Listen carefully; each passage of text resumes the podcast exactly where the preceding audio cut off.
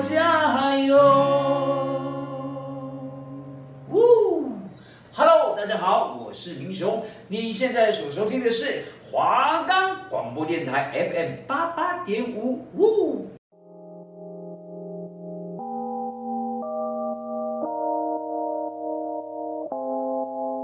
欢迎收听聊天马铃薯，聊出未来，聊出知识，聊出沙发马铃薯。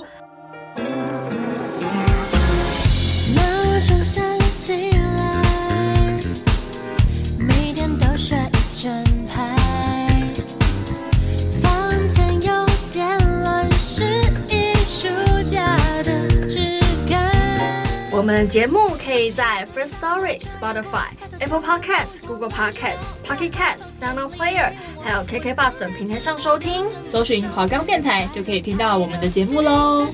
早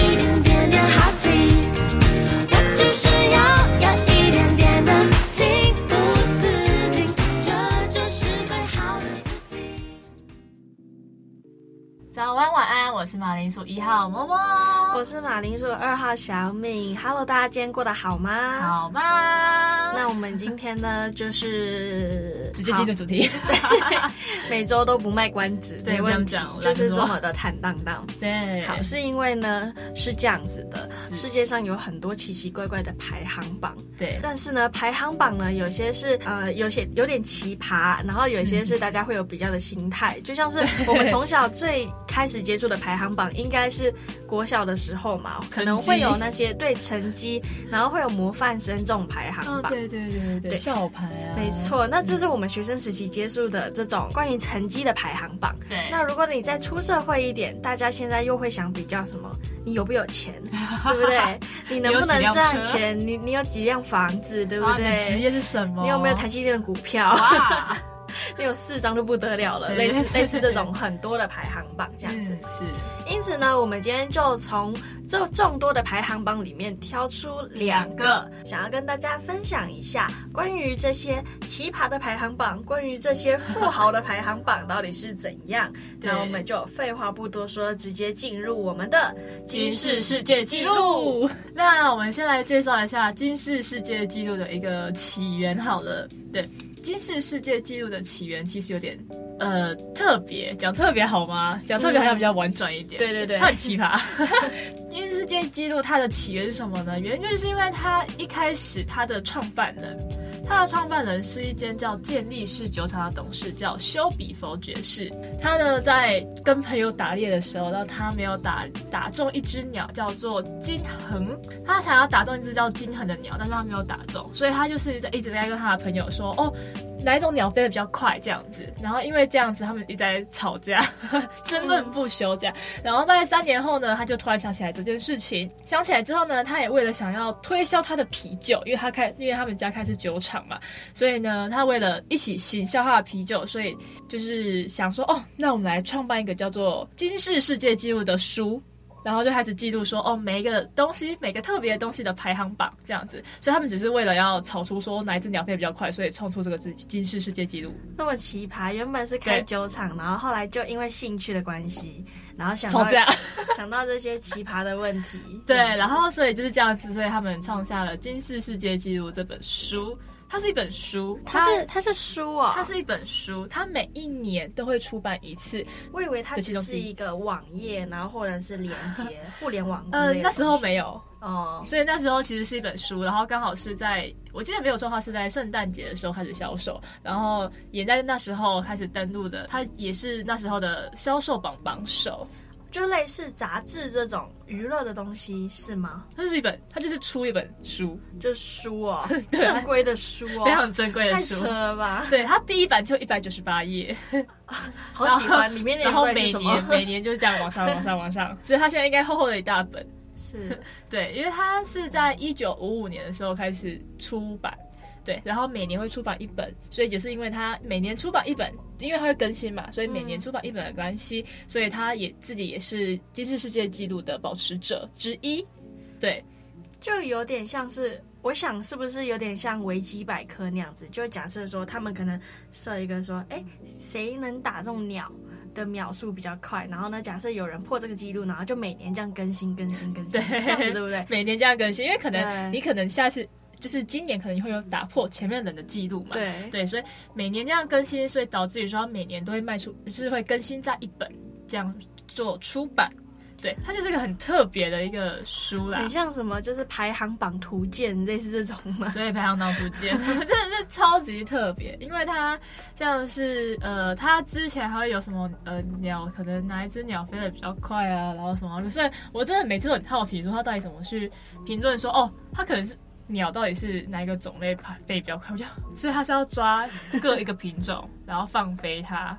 是这样的意思吗？我觉得可能是他们发现了哪一个品种，然后可能就开始这样子做测试，这样子，然后一发现一个品种，如果有打破它的记录，那我们就再换一个，换一个，有可能是这样子啊。可是如果说它不同只，它可能现在懒惰不想要飞的话，应该鸟不会有这种可能性吧？就他们把我们可能。觉得是天马行空的事情，然后呢，他们把它转化转化成一件很合理的事情，然后甚至让现在可能世界上有更多更多的想挑战金氏世界纪录，因为金氏世界纪录这个东西哈、你只要是你有过人的长处。然后呢，只要世界上没有发现说，哎，还有这一项目可以比较的话，你都可以成为纪录保持者。然后甚至他们会颁发证书给你。对，他会颁发证书，就是你只要打破了，他就会给你世界纪录的一个奖状给你。然后就，其实虽然我不知道那个奖状要干嘛，但就是有一种荣耀，就是说，啊，应该是说我有看过一个影片，嗯，然后呢，那一部影片就是在讲说，全世界身上最多洞的男人，就是。大家不是会穿那个耳环吗？啊，对对，对。就穿耳环的话，有些人甚至喜欢穿鼻环、肚环，然后舌环，然后或者是说你在耳朵的每一个部分，就是耳骨啊，然后小耳朵啊，全部都穿环。但是他穿环的话，他也不是说直接就只是拿个饰品这样穿过去，他是直接放一个圈圈在那边。然后你说，然后让那个地方变成中空的那个模式，你懂吗？就就是。对啊，就是各各种环，然后我就有看过，就是他是一个金氏世界纪录保持者，就是全世界最多洞的男人，哦哦、然后或者是说，可能像你舌头啊，可能可以卷很上面啊，或者是怎么样的，就是这些很奇葩的项目。哦，然后而且好像他是在各个地方都有，就是呃，有人可以有测试人员。对，有测试人员，然后呢，可以去帮你鉴定说，哎，这个项目你好像是第一个开始的哟，然后你是第一个记录保持者，是，就看你想不想挑战。那也顺便说一下，那个如果你要请金氏世界纪录的呃评审，那就是要付一笔费用的啊，要付费用啊，是因为你要去承担他可能坐飞机啊，然后到你想要展示的场所。这这些的费用都是你必须要做承担的，然后他就负责帮你评判说，哦，你有没有超过这个是有我打破金氏世界纪录这样，这样如果这样子的话才算是有成功。对，那近期的金氏世界纪录的话，他也开始注重说，这是人与人之间的竞赛记录。像是说哦，你大概能吃多少东西啊？或者是说你扔鸡蛋？对，我不知道什么是扔鸡蛋，扔鸡 扔鸡蛋的最远距离。对，然后还有你可以在水下憋气憋多久啊？这些东西的，就它就是一些人与人之间的竞赛嘛。然后可是问题是在后面的时候，有一段时间其实是停止收录说它有关饮食的记录，就是可能你吃多少个卤肉饭。啊，我是 什么之类的，因为这个项目太多了。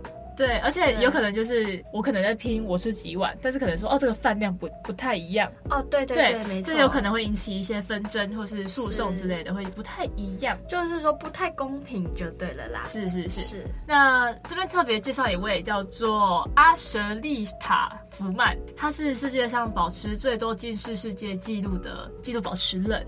那他打破了四百七十一项纪录，目前有一百六十四项都是他的纪录保持者。那第二名的话，目前只有二十，还保有的话是二十几项而已，所以它整个是他的八倍。他是做了什么事情？我就问。那刚刚介绍的那个金吉尼斯世界纪录保持人就是最多的那个，他其实是他是美国人。那简单举例一下，就是他在两千零一年的时候，他用下巴点起了七十五个品托一品托的啤酒杯，一瓶啤酒啤酒杯。但是其实我也不知道，一瓶托啤酒应该是那个大的那个吧？对对对，对他对它顶起了七十五个。然后持续了十点六秒，对，虽然我不知道这个七十五个一品托，这个也不是一件简单的事情，有点高，有点高，好像有点重，因为一瓶一品多的啤酒杯你也知道就是玻璃做的嘛。还有我不知道为什么美国人要用武士刀去凌空砍二十七个苹果，苹果产量太多，嗯，maybe。然后还有哪一个苹果？他有没有写清楚？他没有写清楚，是苹果手机的那个苹果还是？然后要不然就是他用一百一十一种语言。朗诵了同一首诗，哎、欸，那这就代表说他的语言天赋是很高的，代表他很厉害耶，他会一百一十一种语言。那那他可能就是像是李白的一首诗，然后他就要一直练习，一直练习，一直翻译，一直翻译，一直翻译这样子。对，我觉得超级酷，很厉害。哦。然后我觉得这比较，我觉得这比较厉害一点啦，嗯，算厉害嘛，就是他原地运球一分钟拍了三百三十次。不是我我我我是想说哈，金氏世界纪录他们这个保持者是是你测出来是有钱可以拿是不是？为什么大家都那么喜欢奖状？只要奖状，只要奖状，然后大家还这么的积极，那真是不简单呢。对，因为他自己在皇后区经营的是健康食品生意，所以其实他应该老板吧？老板老老板应该是不缺钱的，就是所以来玩这个东西。好吧，看来这种排行榜真的是给比较闲的人，也不是说比较闲，应该是比较对自己有所追求。那这边讲几个比较奇葩一点的世界世界纪录好了。那我们从呃 AKB48，要不要猜一下它的记录是什么？我我猜你说 AKB48 的那个日日本女团嘛，我觉得有可能会是什么？诶、欸，现场宅男数量最多，或者是说什么？诶、欸，开演唱会啊，然后去各地的那个人数最多，会吗？会是这样子？嗯，不是，它的金氏世界纪录是。他是女团最多团员的一个团体，真假？她比 Lamigo 还多人哦，多少人？她有四十八位，她就是 AKB48 哦，真的假的？他就是48，而且每年还会更新哦。可能这个人毕业，然后这个人进来这样子。哈，他们到底是什么学员制？是不是？我真的觉得很扯。然后他们好像现在，因为他们 AKB48，他们好像还有在开。分组吧，我不我不确定是小分组还是什么，小分队对不对？对，我不太懂。现现在我听说好像比四十八还要多，真假的？对，可是我不太熟，所以 那什么日版拉米 girl maybe 对。其实我当时我看到四十八的时候有点吓到，我想说哦，我以为是就是他可能有特定的成员，或者是说可能就十几个，然后要退出或不退出这种，因为我知道的是。你不，你知不知道有一个 YouTube 的频道叫做木曜四超玩？嗯，对，木曜四超玩里面的阿布玛利亚，他以前就是 AKB 四八的成员。然后我那时候就想说，他是退役了还是怎么样子的？为什么现在还要来台湾发展呢？原来是有学员制的呀！那他就是毕业，然后、哦、然后就是要不然就是新人再进来这样子，就是一直，嗯，那就真的就很像拉米 girl 啊，对不对？对呀、啊，学姐还带你跳那个啦啦队的那个，对对呀，对呀，对，可是。AKB48 他们的歌都蛮好听的，所以真的有兴趣的可以去看一下他们世界纪录保持人。OK，你喜欢他们的歌吗？我自己吗？因为他们的歌哦，通常都是那种大团体的歌。大团体的歌是怎么样子的？就是大合唱啊，你懂我意思吗？大合唱，但不是都会有自己单独 solo 的部分？呃，偏少，因为他们就是十八个人。哦，对，一首歌三分钟分成四十八个人，真的是对，要怎么唱啊？他们比较多就是可能三个人同一句台词、同一句歌词，或是怎样，或是大家大合唱。对对，所以我对我真我基本上对他们的歌都是用听的，知道说哦，你听到大团体的歌就哦，这可能是 ak forty eight。如果大家有兴趣的话，真的就可以去买买看，就是一年会出版一次的《金氏世界纪录大全》。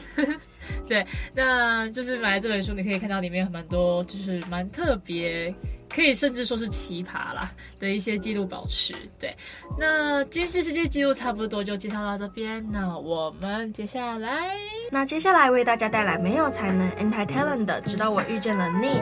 那我们休息一下，放慢脚步，Let's chill。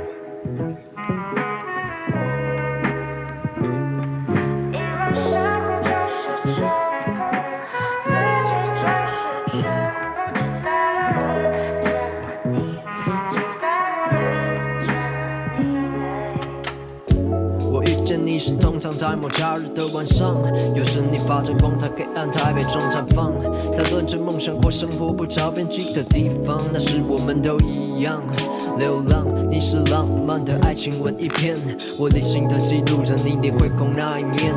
你说的秘密，我每次都想再问一遍，不是没听清楚，只想让暧昧保存期限。我很常会相信你，写歌去哪里？你是我人生的魔力，你不懂也没关系。我们本来都很独立，但没有爱，不过是装在灵魂的容器。Yeah yeah，很久不见的女孩，我没有在远处遇见，很多时候把世界绕了一圈，她才出现。你说你喜欢好莱坞的感情，我带你去吃牛肉面，我带你去吃牛肉面。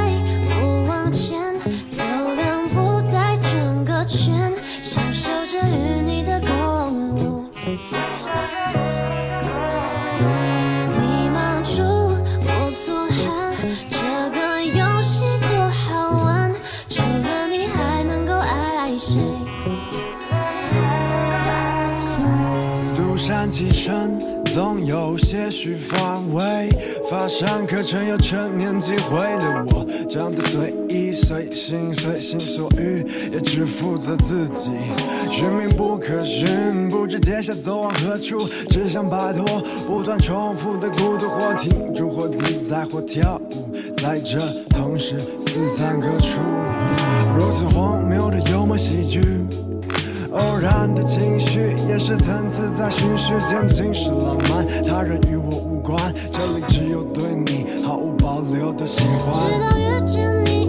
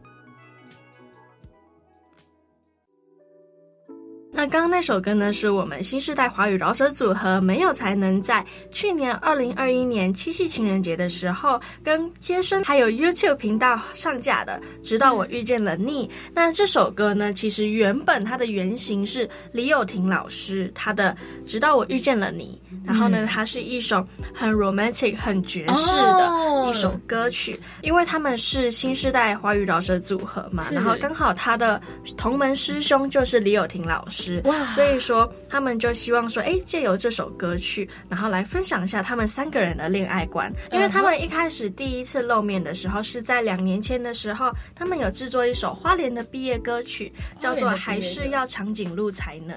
因为我其实对这个主唱我蛮喜欢他的，原因是在不知道在高中某一个时候，然后我突然发现了这个主唱的 IG，他有 cover 过很多的歌曲，他是花莲人嘛，然后他那时候通常。都是自弹自唱，然后用吉他的方式在 cover，然后放在他的 IG 界面上。那他的声音是比较纯粹的那一种，对。然后我很喜欢他，于是呢，呃，很神奇的事情就来了。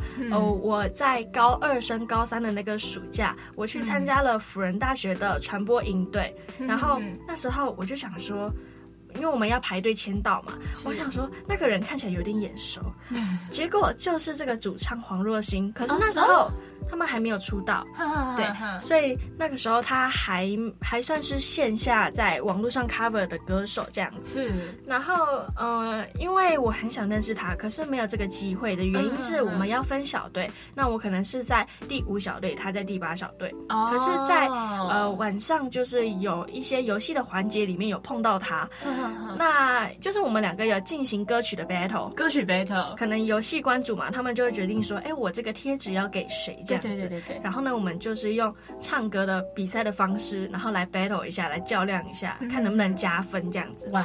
那那时候呢，我好像就很不甘示弱的，我就唱了，我记得很清楚，是林俊杰的《不为谁而作的歌》哦。然后那时候我唱了前半部，然后他唱了后半部这样子。哦。那是我唯一一次跟他面对面交流。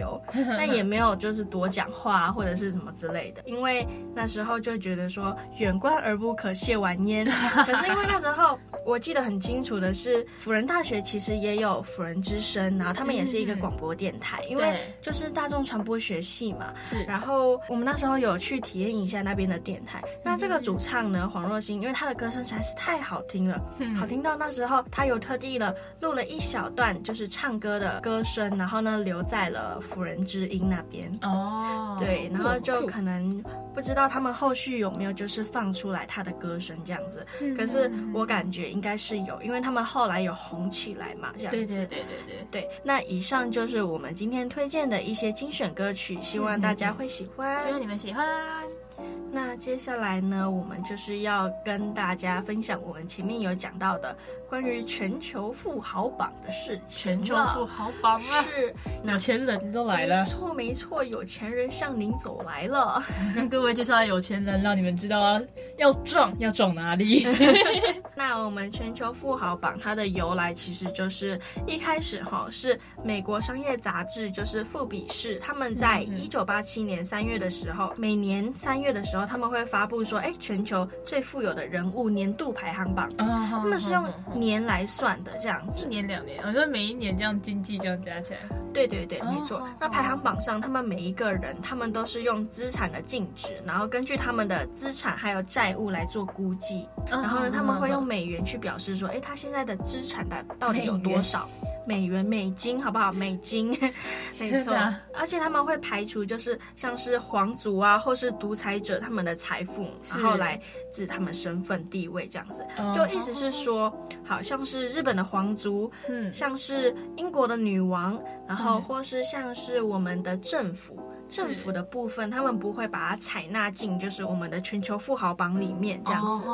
对，因为富比士呢，他们今年更新的时间是在二零二二年三月二十四号，而我们的胡润百富榜它更新的时间是在三月十七号。我想取后者的数据。那我们第一个想要跟大家分享的话，就是我们的世界排行榜。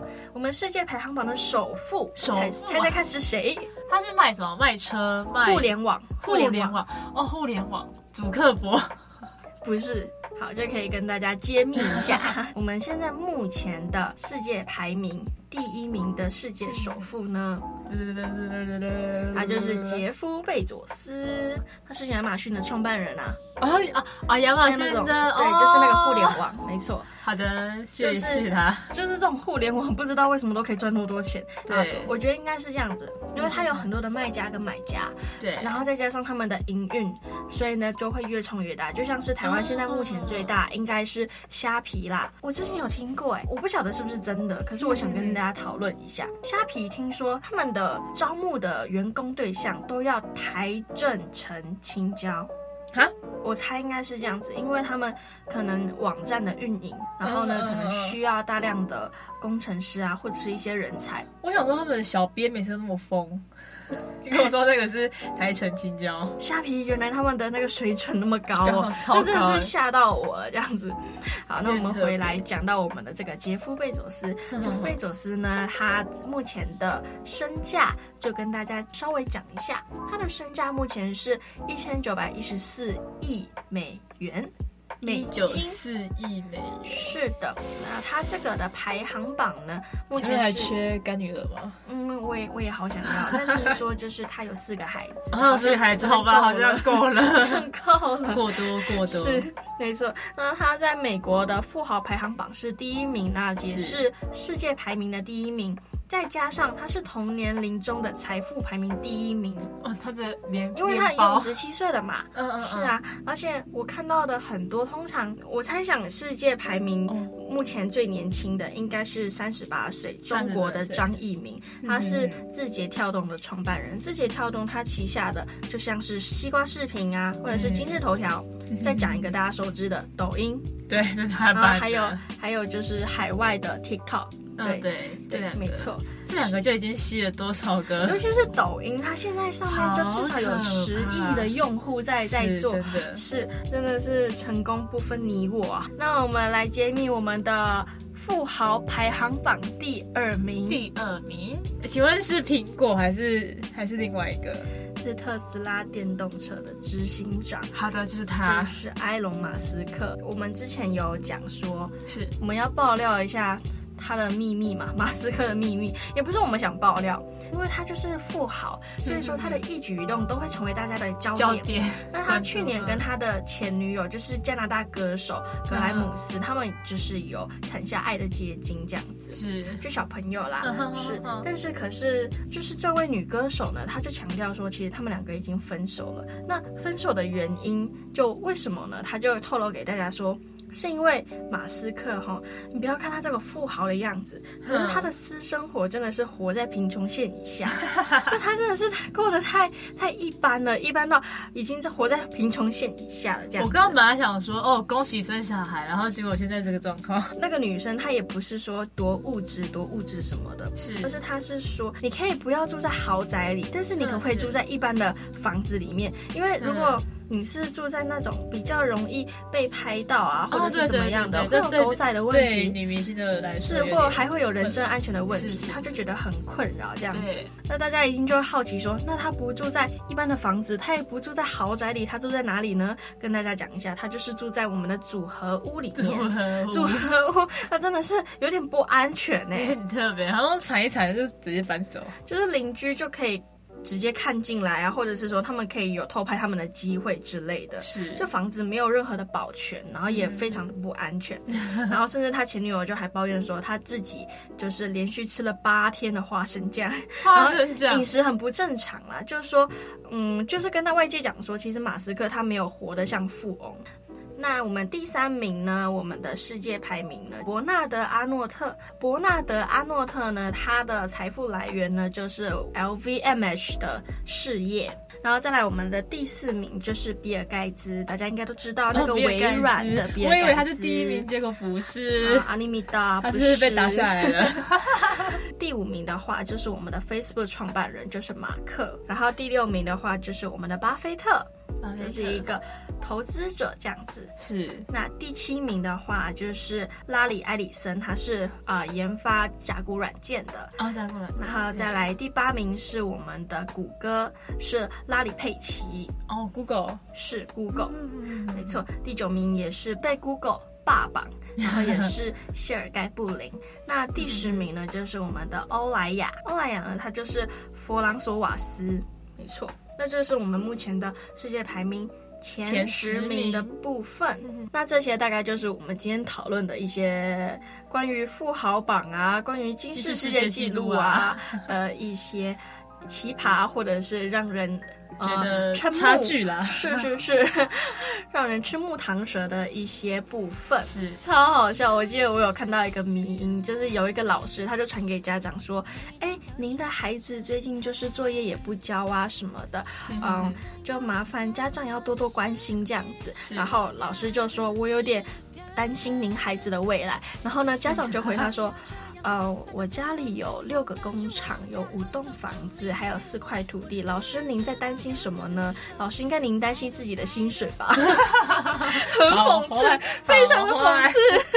太坏了，这就是很现实的一件事情，没对办法，大家要努力，然后尽量搞钱，我们就一起向巴菲特看齐，成为最成功的投资者，好不好？好的，好的，好的。那现在就是一样的时间，十一点到十一点半，我们在华冈广播电台 FM 八八点五，邀请您再度躺在沙发上，跟我们一起当沙发马铃薯哟。那我们就下周见喽，拜拜。